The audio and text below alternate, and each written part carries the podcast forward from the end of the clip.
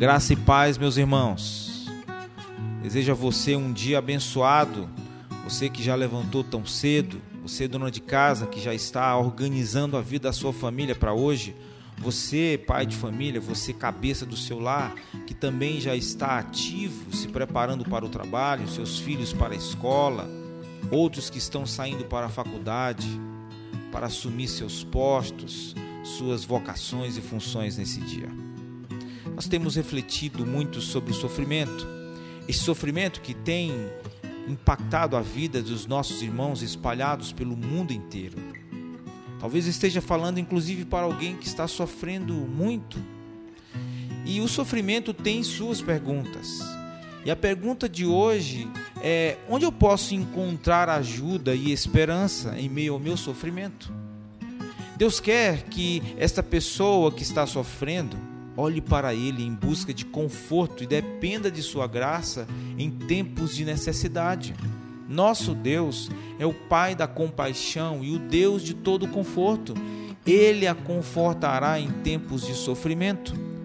Veja o que Paulo diz em 2 Coríntios, capítulo 1, a partir do verso 3. Bendito seja o Deus e Pai de nosso Senhor Jesus Cristo, Pai das misericórdias e Deus de toda consolação, que nos consola em todas as nossas tribulações, para que com a consolação que recebemos de Deus possamos consolar os que estão passando por tribulações.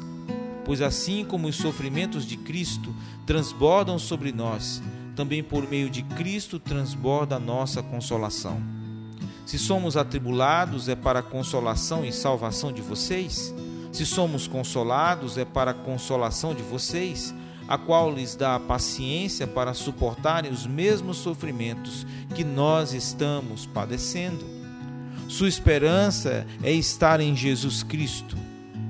Jesus voluntariamente passou por dor e sofrimento para se tornar seu misericordioso e fiel sumo sacerdote.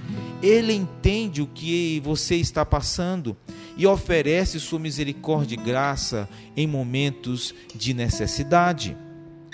Hebreus capítulo 2, verso 17 e 18. Por essa razão era necessário que ele se tornasse semelhante a seus irmãos em todos os aspectos, para se tornar sumo sacerdote misericordioso e fiel com relação a Deus, e fazer propiciação pelos pecados do povo. Porque, tendo em vista o que ele mesmo sofreu quando tentado, ele é capaz de socorrer aqueles que também estão sendo tentados. Uma outra pergunta que é feita em meio ao sofrimento: qual deve ser a minha percepção do sofrimento? Como devo pensar sobre o sofrimento? A nossa percepção, irmãos, é nossa realidade. Assim, se nossas percepções não estiverem corretas, nossas crenças sobre a realidade também não estarão corretas. Se uma mulher for abusada por homens em seu passado, sua percepção pode ser que todos os homens são inseguros, abusivos e perversos. Então, sua realidade percebida é que todos os homens são maus e devem ser evitados para se proteger. Seu objetivo na vida é se proteger e estar segura. Esse objetivo vai influenciar como ela vê a vida e como ela se conduz. Sua vida vai girar em torno de proteção e segurança. Mas como cristãos, nossas vidas devem girar em torno de agradar, glorificar e honrar a Cristo, mesmo diante de um sofrimento profundo. Deus tem suas razões para permitir que passemos pelo sofrimento. E às vezes, Ele não revela essas razões para nós.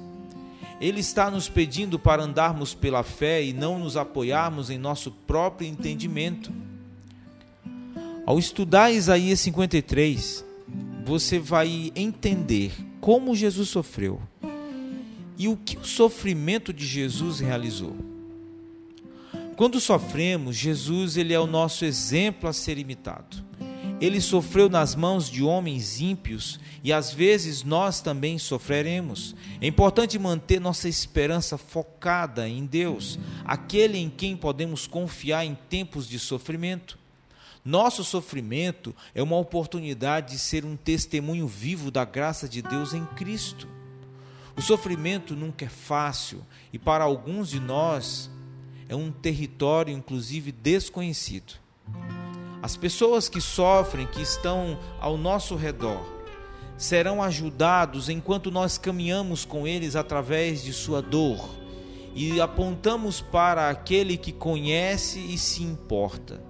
Esperançosamente, essa pessoa um dia será capaz de dizer, como Jó disse, em Jó 23:10. Mas ele sabe o caminho que eu tomo. Quando ele me provar, sairei como ouro.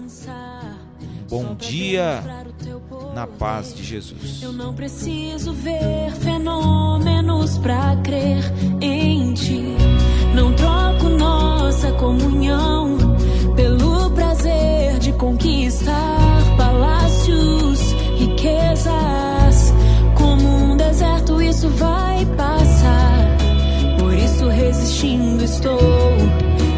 minha força se esgotar, o teu anjo vai me alimentar.